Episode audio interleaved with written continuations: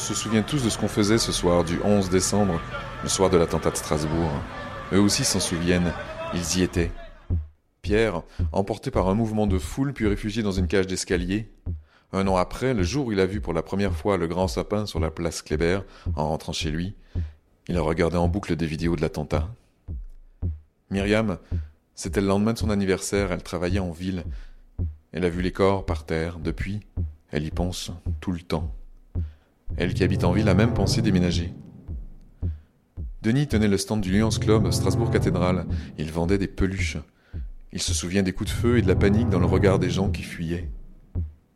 Certains aujourd'hui acceptent le terme de victime indirecte, d'autres non. Tous vivent le retour de Noël avec une certaine angoisse, mais aussi avec l'envie de retourner au marché de Noël, l'envie aussi qu'une nouvelle période de fête plus joyeuse vienne effacer les traces du triste Noël de l'an dernier. Myriam Elgazi travaillait à la Brioche Dorée, près de la place Kléber. J'étais en train de faire la terrasse avec ma collègue et euh, on a entendu crier. Donc tout de suite, nous, euh, d'abord, on est rentré, on est allé prévenir notre patronne.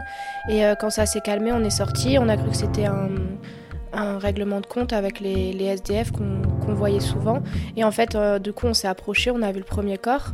Et en fait, euh, ma collègue, je lui ai dit c'est un peu bizarre parce qu'il il est habillé euh, correctement et ça, ça me paraît bizarre. Et en, en, se décalant, on a vu un deuxième corps.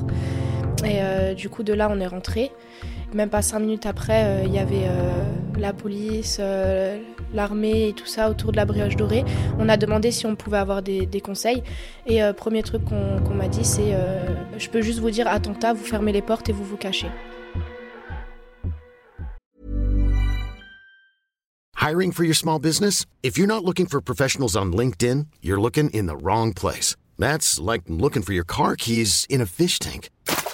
LinkedIn helps you hire professionals you can't find anywhere else, even those who aren't actively searching for a new job but might be open to the perfect role. In a given month, over 70% of LinkedIn users don't even visit other leading job sites. So start looking in the right place. With LinkedIn, you can hire professionals like a professional. Post your free job on linkedin.com slash achieve today.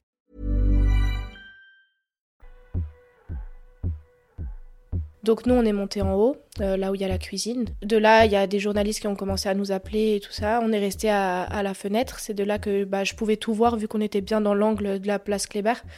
Donc euh, on a tout vu. Et euh, on est resté jusqu'à 23h si je me trompe pas.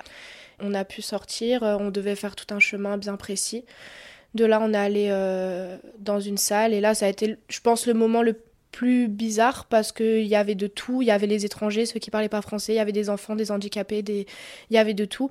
Donc euh, en fait, sur le coup, moi et ma collègue, on, on se rendait pas compte. Je parlais avec tout le monde, on a aidé le service euh, pour distribuer à boire aux personnes âgées, leur donner des chaises. Et après, euh, donc, ils, ils, prennent notre nom, ils nous mettent un. Je me souviendrai très bien, ils nous mettent un, un, petit bracelet et ils nous scannent. Et alors, je lui dis, en fait, c'est s'il se passe quelque chose, là, vous me lâchez dehors. Et s'il se passe quelque chose, en gros, euh, vous avez juste à scanner, vous savez qui je suis, quoi. On me dit oui. Et ça, ça a été le moment le plus dur. Heureusement que j'habite à côté, parce qu'en en fait, on, nous lâche dehors et on nous dit, bah voilà, tu rentres chez toi, mais même si on ne sait pas où il est, tu rentres chez toi à pied, sans rien. Et c'est là que, que moi je suis rentrée chez moi et c'est là que tout, tout est parti et que je me suis rendu compte de ce qui s'est passé. Je vais pleurer rien d'en parler. Donc c'est ce moment-là qui a été le plus difficile, c'est quand je suis rentrée chez moi et que j'ai réalisé ce qui s'est passé. Et en arrivant, voilà, j'ai tout lâché.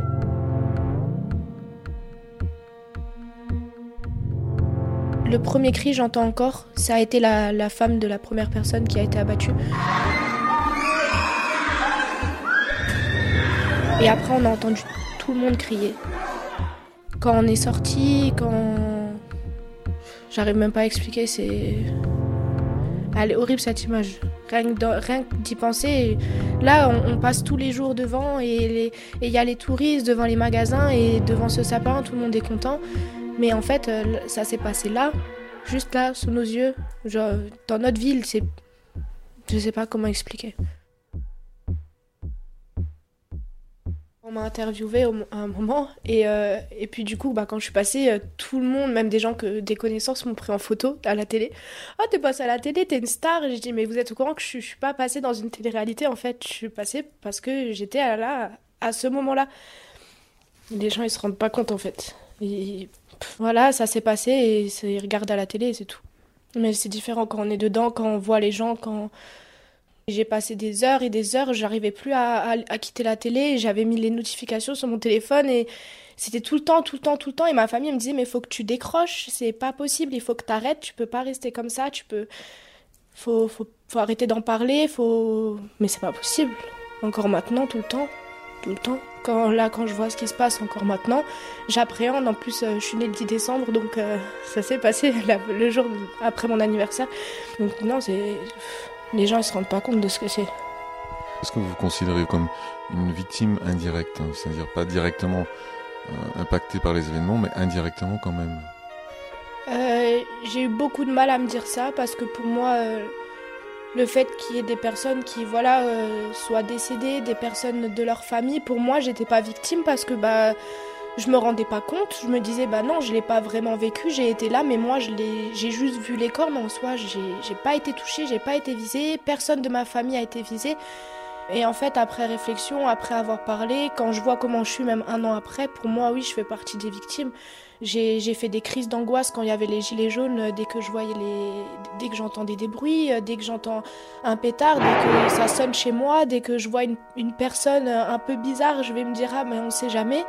En plus de ça, quand je suis partie en vacances en, Tunisie, euh, il y a eu un attentat à Tunis, donc euh, Dieu merci, j'étais pas à Tunis, j'étais un peu à côté, mais j'ai l'impression que ça nous poursuit et que ça peut arriver à n'importe quel moment, quoi qu'on fasse. Donc euh, oui, je pense que à partir du moment où on a été sur les lieux ou qu'on est un peu touché, on est une victime, c'est sûr. Pour moi, clairement, il va se passer quelque chose. J'ai l'impression, je le sens qu'on dirait qu'il prépare quelque chose. C'est pas normal qu'il y ait ça. Après, là, ça s'est calmé. Et le fait d'habiter en centre-ville, c'est très très dur. J'ai pensé à déménager parce que je me suis dit, mais il peut se passer tout et n'importe quoi. Mais en fait, en même temps, ça peut se passer ailleurs. Et j'ai pas du tout, du tout envie de revivre euh, quelque chose comme ça. Je, je sais pas comment je réagirai. Vous avez peur que ça revienne en fait? Bien sûr. J'ai peur quoi que je fasse et je, je, je me, me, force à me dire que bah voilà, on est une belle ville, qu'il y a le marché de Noël et que je vais y aller et euh, que, que je compte emmener ma petite sœur de 4 ans y aller, que je veux qu'elle voit les lumières. Euh, je veux pas qu'on ait peur et, et on n'a pas à avoir peur parce que c'est pas normal de vivre ça. Mais en même temps, j'ai toujours cette angoisse de me dire que le 11 décembre dernier, euh, ma mère euh, devait venir me voir euh, ce jour-là. Et c'est tombé un mardi, si je me trompe pas, et, le marché de Noël était fermé. Donc pourquoi il n'a pas fait ça un samedi quand, quand, le monde était là? Pourquoi il a fait ça ce jour-là? On ne peut pas, donc en fait, c'est là qu'on voit que, que ça peut arriver à n'importe quel moment, n'importe où. Je me dis que de toute façon, ça sert à rien d'avoir peur parce que ça peut arriver partout. Partout.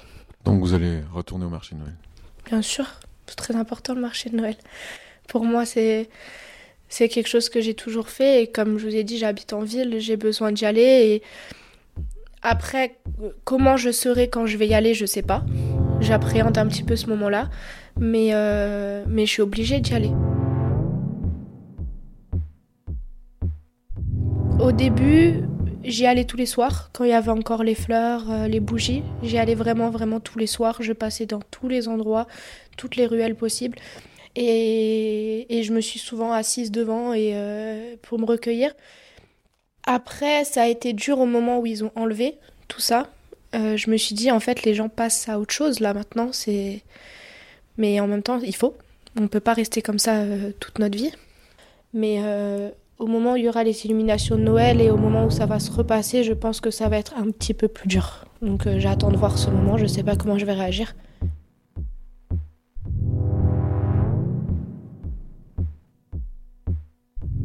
Depuis un an, donc les jours ont passé, les mois aussi. Comment euh, vous avez euh, géré ça? Qu'est-ce qui a changé dans votre vie depuis ce moment-là? Pour moi, ce qui a changé, c'est que j'ai beaucoup, beaucoup, beaucoup plus peur de la mort maintenant par rapport à, tout, hein, euh, que ce soit un attentat ou, autre.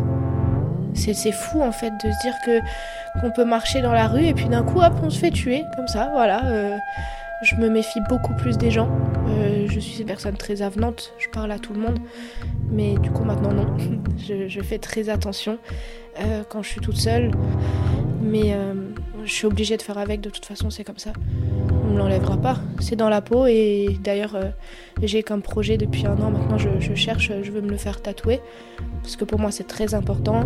J'ai beaucoup de tatouages qui se voient, mais euh, je veux que celui-là euh, on ne le comprenne pas. Je veux qu'il soit caché et c'est pour ça que j'ai réfléchi beaucoup depuis un an. Mais pour moi voilà c'est dans ma peau et, et c'est comme ça, ce sera toujours.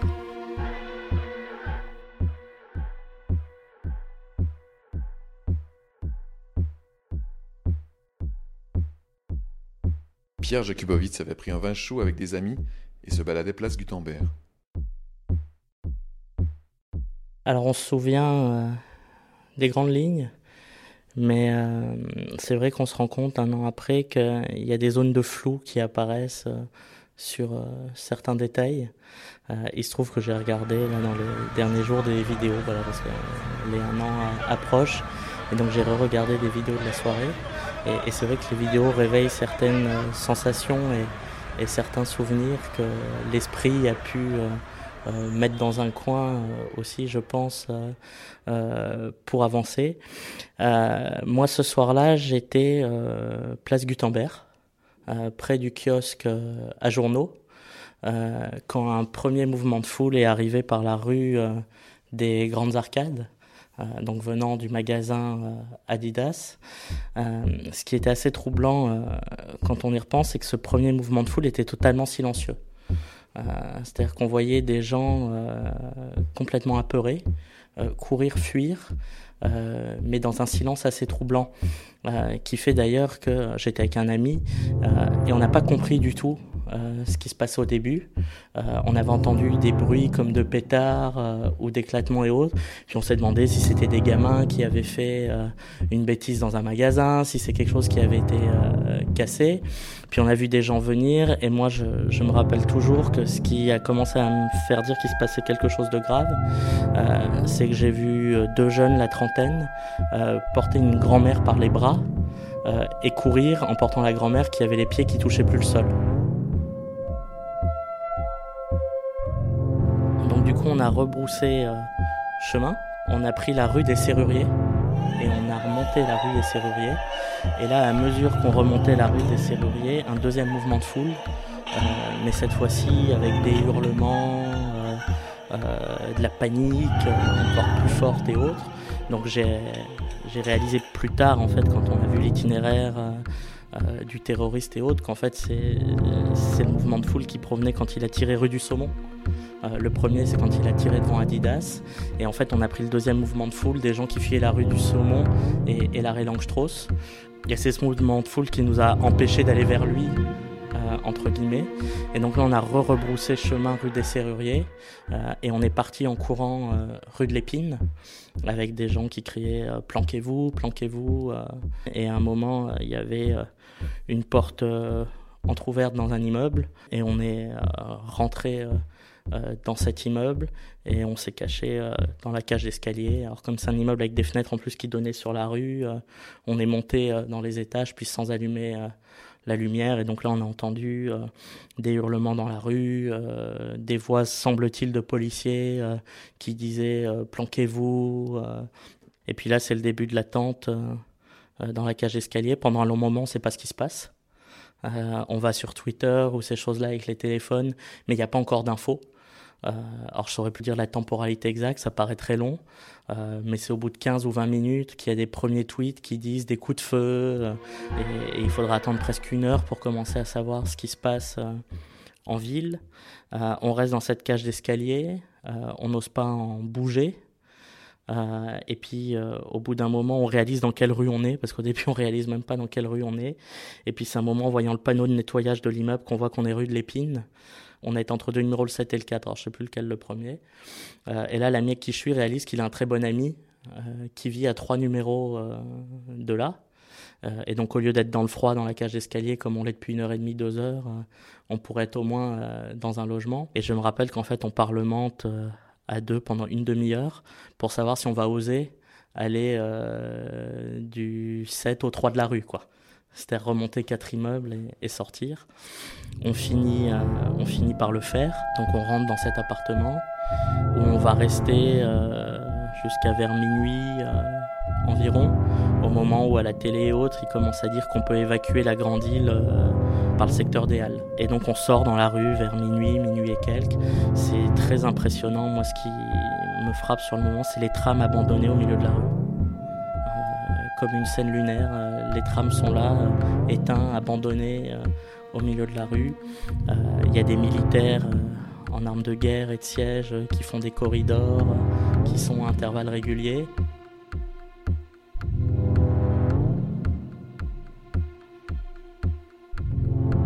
vous êtes euh, retrouvé dans une situation doublement inquiétante parce que non seulement le soir de l'attentat vous étiez au centre-ville, mais vous habitez aussi du côté de Neudorf, là euh, où on a euh, retrouvé et cherché le tueur. Oui, en effet, ça a été un peu une situation doublement traumatisante sur le moment de se retrouver au centre-ville, voilà, au moment de ces dramatiques attentats, et puis ensuite, dans l'immédiat le soir même, de ne pas pouvoir rentrer chez soi, euh, parce qu'effectivement, euh, j'habite près euh, de l'arrêt de tram Schlütfeld, où le terroriste a, disparu le soir même, on a perdu sa trace. puis ensuite, il a fallu attendre jusqu'au jeudi pour qu'il soit de nouveau identifié et, neutralisé. Donc le premier soir, j'ai pas pu rentrer chez moi parce que le secteur était complètement bouclé. Et c'est vrai qu'après le mercredi et le jeudi, je suis rentré chez moi, mais il y avait en permanence une inquiétude de le voir surgir euh, au coin de la rue, qu'il soit caché euh, dans la cage d'escalier. On réalise pas non plus sur le moment à quel point on était en danger euh, ou pas, à quel point à 10 mètres près ou 30 secondes près les choses pouvaient être différentes. et c'est vraiment le lendemain que moi j'ai pris conscience des choses. C'est-à-dire qu'après tout, le soir, c'est l'instinct un peu, le sang-froid, faire ce qu'il faut faire quand il faut le faire qui prend le dessus. Euh, et c'est le lendemain quand, avec le recul, la fatigue, euh, que vous voyez les victimes, que vous voyez l'itinéraire, les lieux géographiques, les heures, et, que vous prenez conscience de où vous étiez euh, par rapport à ce qui s'est passé, ben c'est là que vous vous rendez compte et que le choc arrive d'une manière plus forte.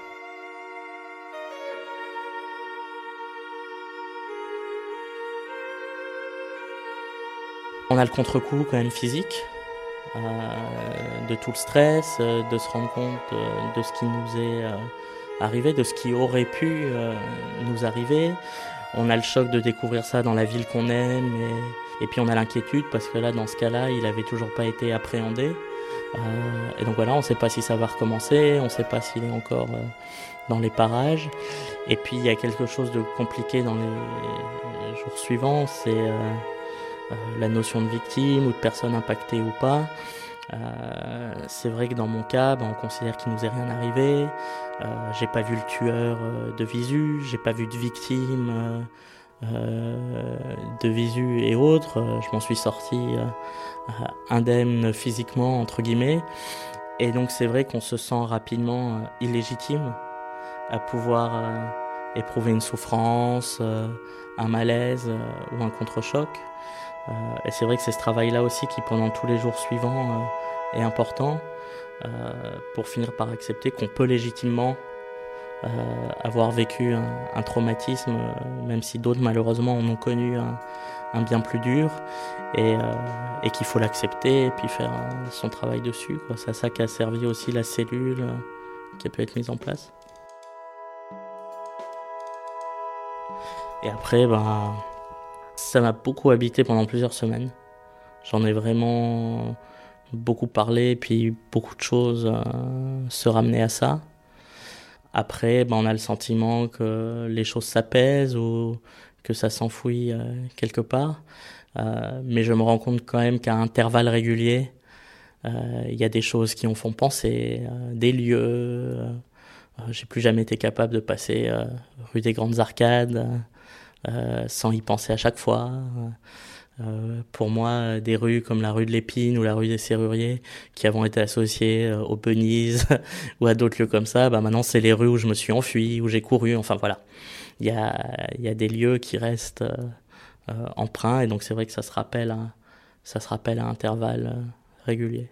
Maintenant, ça fait bientôt un an. Vous dites que vous y repensez.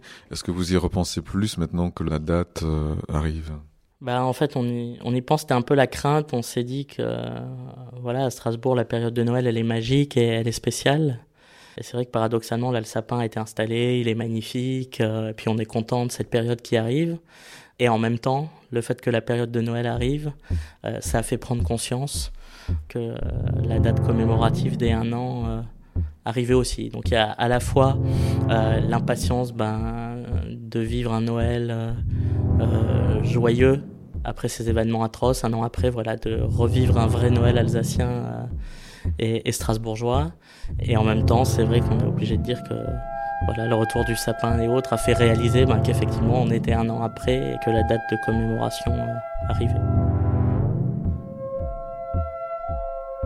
J'ai dit à mes proches, je ne me rappelais pas d'écrire. Enfin, factuellement, je sais que gens mais je ne me rappelais pas la sensation euh, je me rappelais pas la sensation de ces cris, quoi. Et c'est vrai que c'est en re-regardant les vidéos dans, les derniers jours euh, qu'on se rappelle des sons, euh, de la lumière des, gyrophares, des sirènes, toutes ces choses-là, on, l'occulte un peu avec le temps. On se rappelle que ça existait, mais la sensation est un peu étouffée. Et c'est vrai que en regardant les vidéos dans les derniers jours, ben, ça réveille pas mal de choses par ces sons ces sons qui en fait on se rend compte qu'ils sont restés ancrés euh, en soi et qui donc d'un coup réveillent un peu les, sensations ou les sentiments du moment.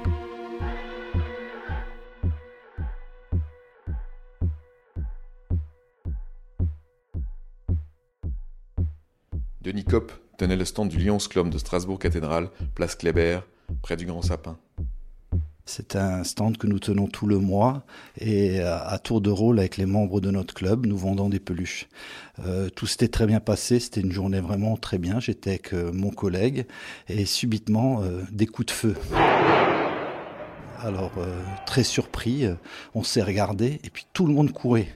on entend quelqu'un nous dire attention ça tire à balles réelles, ça tire à balles réelles et là on a sauté au-dessus du stand et on a suivi la foule et on a couru comme des déjantés, euh, vraiment paniqués comme tout le monde. Quoi. Un peu plus tard, on a repris un petit peu notre lucidité avec euh, mon collègue et nous nous sommes souvenus qu'on avait laissé la caisse et, tout le stand ouvert. Et là, de manière totalement inconsciente, nous sommes revenus sur nos pas pour refermer notre stand et les stands des collègues et récupérer la caisse. On a rencontré euh, les gendarmes avec des boucliers pour nous dire mettez-vous à l'abri, il y a quelqu'un et tout. On a fermé notre stand et on est parti en courant. Voilà, une grande peur. Il n'y avait plus personne sur la place. On a vu un corps à, à 100 mètres de nous. Euh, c'était horrible. Il y avait un, une, un climat, euh, une peur. Enfin, mais avec le recul, après être rentré euh, chez moi et avoir vu les images télé et tout, rétrospectivement, j'ai eu une énorme peur. Je me suis dit qu'on a été totalement inconscient et que qu'on a peut-être fait des choses qu'on n'aurait pas fait si on avait conscience de tout ça. Mon souvenir le plus fort, c'est que tout peut, en une fraction de seconde, tout peut changer immédiatement. Tout se passait bien, c'était vraiment une belle soirée. Euh, euh, je remets dans le contexte. Et en une fraction de seconde, on a vu tout le monde courir, partir, paniquer. On a vu des parents avec enfants, sous, le bruit, partir, laisser leur enfant. Mais au bout de 2-3 mètres, faire marche arrière pour les reprendre. Mais l'instinct, c'est la course immédiate, c'est la stupéfaction, c'est l'incompréhension. Enfin, c'est horrible. Hein. Courait, on entend des balles. Et moi, je me rappelle bien avoir pensé, mais, mais ils peuvent nous tirer dans les pieds. Je ne sais pas pourquoi. Je pensais qu'à ça. Je courais et je me dis, on va prendre quelque chose dans les pieds. C'est le lendemain que c'était le, plus dur, parce qu'on a pris conscience. Déjà le soir même, je me rappelle que vers 1h du matin, mon collègue qui était avec moi sur le stand m'a rappelé pour me dire, tu te rends compte ce qu'on a passé, on a eu, on a eu chaud, enfin, on, a rétrospectivement eu très peur. Et le lendemain, on était dans tous nos états, on savait pas, on était euh, incrédule, surpris, euh, euh, voilà surpris, touché, touché moralement. On ne sait pas pourquoi, mais on, pense à tous ces gens qui sont tombés, qui sont tristes. Ça aurait pu tomber sur tout le monde, donc on se dit ça aurait pu tomber sur nous. Et on, voit que tout dépend de très peu de choses, et, et voilà. Est-ce que vous avez finalement l'impression d'avoir un peu survécu? C'est tout à fait ça. On a vraiment eu l'impression d'être au mauvais endroit au mauvais moment en un instant tout a changé, tout a basculé. Et on se dit, en ayant lu la presse le lendemain et le surlendemain, pas sur le coup, on se dit, mais ça aurait pu être nous, ça aurait pu être n'importe qui. Ça dépend un peu de choses, ça tient à un fil. C'est surprenant. On voit plus du tout les choses de la même manière et, ça fait peur. Moi, je suis toujours quelqu'un de positif, mais je me dis quand même que euh, il faut vraiment apprécier les moments présents parce que tout peut basculer, mais à une vitesse. Moi, ce qui m'impressionne et ce qui, qui me reste, c'est vraiment la fragilité de l'instant et, qu'on peut être d'un moment gai et à un moment triste, mais en très très peu de temps et ça dépend pas de nous. Donc c'est très surprenant comme sensation. Moi, c'est la soudaineté du moment. Moi, c'est ce qui me restera longtemps. Quoi. Je pense pas avoir, avant ce moment-là, autant réfléchi à, des choses comme ça, sur la vie, sur la mort, euh, sur la suite, euh, sur la soudaineté, euh, sur le bonheur, sur le malheur, sur la surprise, sur le fait que des gens peuvent partir instantanément sans qu'on Tout ça, ça a été des réflexions que j'ai aujourd'hui et qui m'ont fait réfléchir beaucoup, beaucoup. À lendemain, c'est atroce. Ça, c'est des souvenirs. Vraiment, c'est une ville morte avec un bruit du silence. Personne marchait dans les rues, une tristesse. Enfin, vraiment, c'était pesant, c'était lourd, c'était froid, c'était, horrible. Vraiment, Strasbourg comme ça, franchement, ça restera longtemps dans ma mémoire comme quelque chose de, de très moche. Et ça, ça m'a vraiment marqué.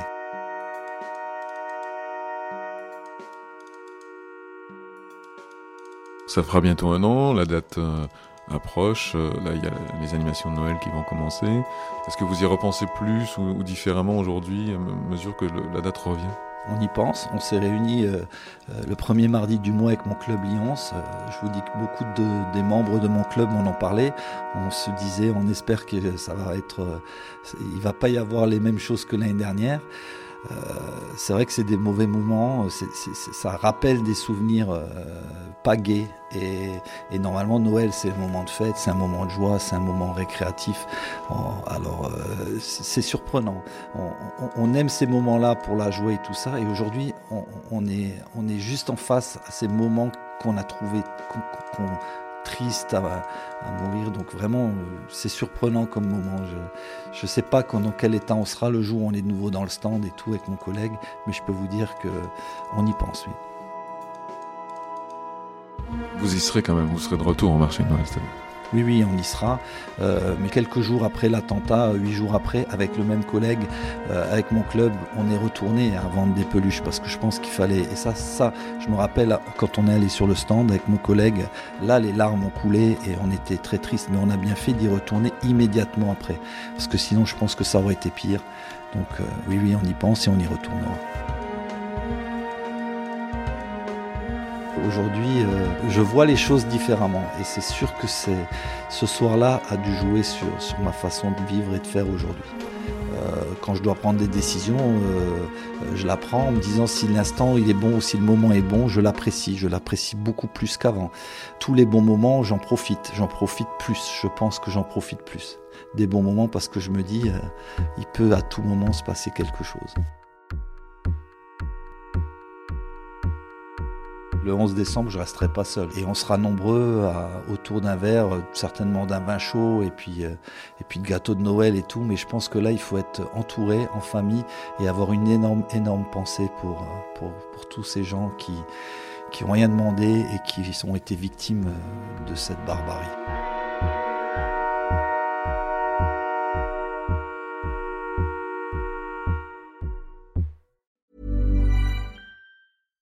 Hey, it's Paige DeSorbo from Giggly Squad. High quality fashion without the price tag. Say hello to Quince. I'm snagging high-end essentials like cozy cashmere sweaters, sleek leather jackets, fine jewelry, and so much more. With Quince being 50 to 80% less than similar brands. And they partner with factories that prioritize safe, ethical, and responsible manufacturing. I love that. Luxury quality within reach. Go to quince.com slash style to get free shipping and 365 day returns on your next order. Quince.com slash style.